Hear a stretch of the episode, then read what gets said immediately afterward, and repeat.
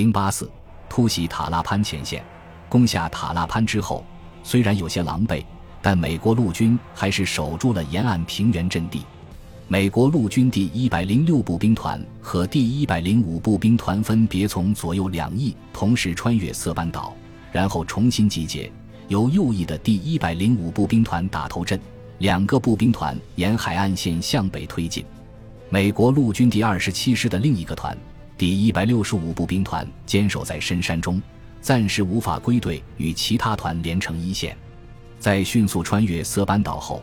美国陆军第二十七师师长格里纳想对部队进行调整，第一百零六步兵团、第一百零五步兵团和第一百六十五步兵团共有八千多人，在平原上进行调动已非易事，更何况日军正借助山脊和山洞搭建牢固阵地，负隅顽抗。日军不断的用机枪和迫击炮骚扰美军，在这种情况下，美军若想调整。恐怕要花一些时间。七月六日晚上，日军侦察兵对美国陆军驻地的周边环境进行侦查，试图寻找其薄弱点。他们的确找到了一个薄弱点。美国陆军没有在阵地前安排巡逻，这与海军陆战队截然不同。对于美国陆军来说，接下来发生的事情是一场噩梦。黑夜里，爱德华·麦卡锡少校目睹了这一幕。远处的叫喊声逐渐变得清晰，那是他听不懂的日语指令。移动的黑影变成清晰的人影，一群士兵朝他蜂拥而来。数百名日军士兵突袭了他所在的第一百零五步兵团第二营的控制区，这让我想起电影里常见的牛群受惊狂奔的情景。麦卡锡说：“就像把摄像机放在地上的一个小坑里，从镜头里。”你能看到牛群跑过来，越过你的头，然后消失得无影无踪。一波又一波的日本鬼子跑过来，似乎永不停歇。日军士兵们发了疯似的朝美军冲过去，几乎所有人都很疯狂。军官们一边尖叫，一边挥舞着战刀，带领士兵们如潮水般涌向各营阵地。美军用机枪和野战炮布成犬牙交错的弧形防线。他们想以此阻挡日军的冲击，这种想法很荒唐。面对一群怀着必死信念发起冲锋的日军士兵，只有食物屏障才能阻止他们。冲在最前面的那批士兵吸引了纵深炮火，他们不断的穿越火线。紧随他们身后的是数百名斋藤组建的伤兵预备队，这些伤兵一瘸一拐，头上绑着绷带，拄着拐杖蹒跚而行。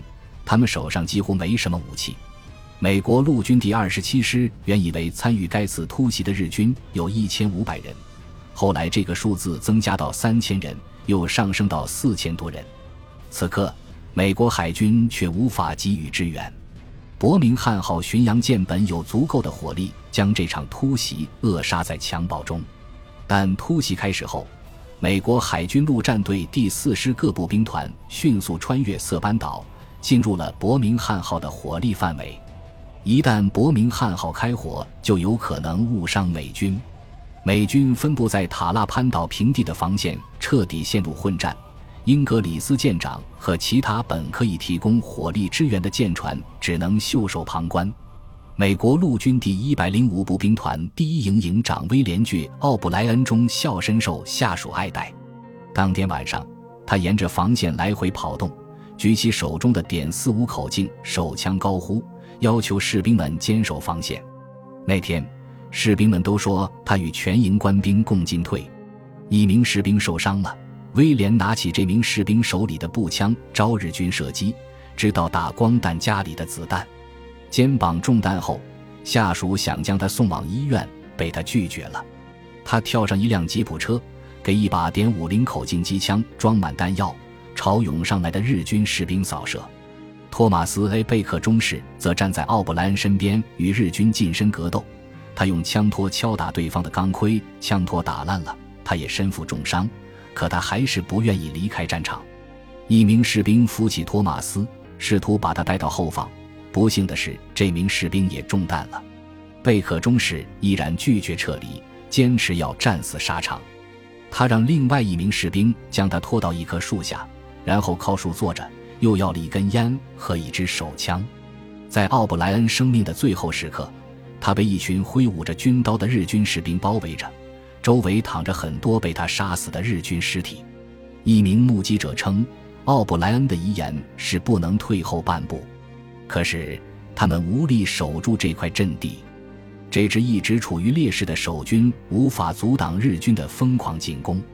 美国陆军第一百零五步兵团主力开始撤退，很多人一路跑向塔拉潘海岸线，在海滩上进行最后的抵抗。第一百零五步兵团两个冲锋营几乎全军覆没。这两个营原本共有一千二百人，但是很快就有九百名士兵负伤。第一营的军官死伤过半。而第二营本来有二十四名军官，如今只剩下七人。位于后方的第三营请求总部将所有能够移动的自行火炮都送往前线。由于一切发生的太突然，美国陆军第二十七师的其他两个团，即第一百零六和第一百六十五步兵团都没能赶来参与战斗。突袭刚进行了几分钟，就由伤员来到本萨洛蒙上尉的营部救护所接受治疗。很快，第一百零五步兵团第二营军医的帐篷里就挤满了伤员，完全超出其承载能力。萨洛蒙毕业于美国南加州大学，专业是牙科。就在他忙于疏通人群的时候，突然看到一名日本兵走进帐篷，用刺刀刺死了一名伤员。萨洛蒙半蹲下来，开枪打死了这名日本兵。又有两名日本兵来到帐篷门口，被其他士兵开枪击毙。萨洛蒙看到还有四名日本兵匍匐在帐篷门下，他跑过去踢掉一名日本士兵手中的匕首，开枪打死第公名日本兵，又用刺刀刺死第三名敌人。他命令伤员撤退到后方一千码之外的总部，然后从病房里拿出一支枪，掩护伤员们撤退。被派来支援第一百零五步兵团的海军陆战队炮兵部队也自顾不暇。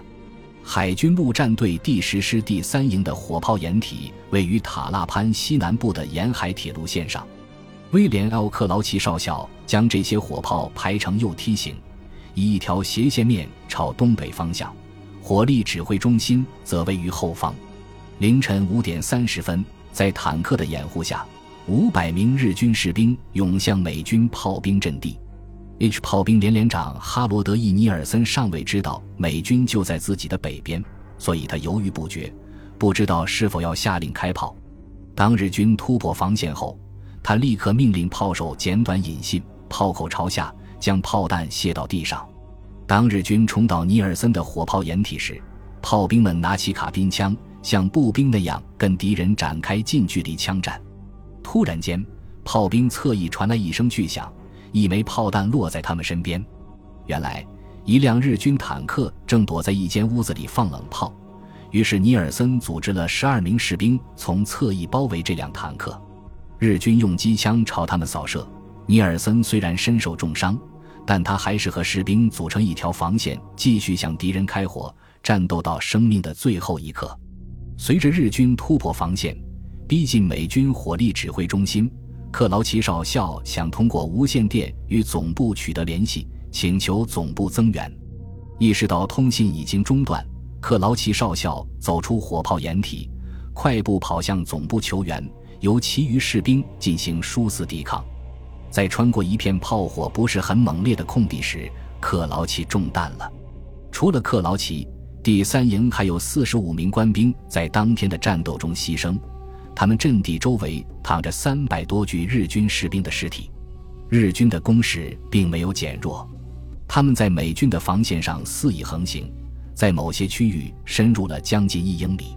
海军陆战队第六师在赶往前线的路上，途经第一百零六步兵团的防线，眼前惨烈的屠杀情景让他们震惊。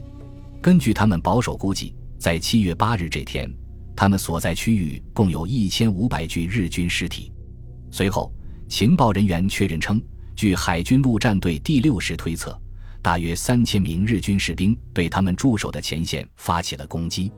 在打扫战场时，美军在一挺机关枪旁找到了本萨洛蒙的尸体，而机关枪前面躺着将近一百具日军尸体。在贝克中士牺牲的那棵树周围。躺着八具日军尸体，在奥布莱恩中校倒下的地方，至少有三十具日军尸体。一艘驱逐舰在距离塔拉潘半英里的礁石上找到了美国陆军第一百零五步兵团幸存的四十名士兵。海滩上到处都是美军伤员，还有三百多具日军尸体。为了逃避这次突袭，有些日军士兵潜入环礁湖，现在他们周围都是礁石。美军翻译乘坐水陆两用登陆车朝他们驶去，通过扩音器劝他们投降。这群日军士兵有二十四人，其中十二人举手投降，成为美军战俘；剩下的十二人要么自杀，要么被他们的军官杀死。当美军靠近环礁湖时，一名日军军官转身砍下四名手下的头颅。海军陆战队员们见状，愤然开枪击毙了这名军官。本集播放完毕，感谢您的收听，喜欢请订阅加关注，主页有更多精彩内容。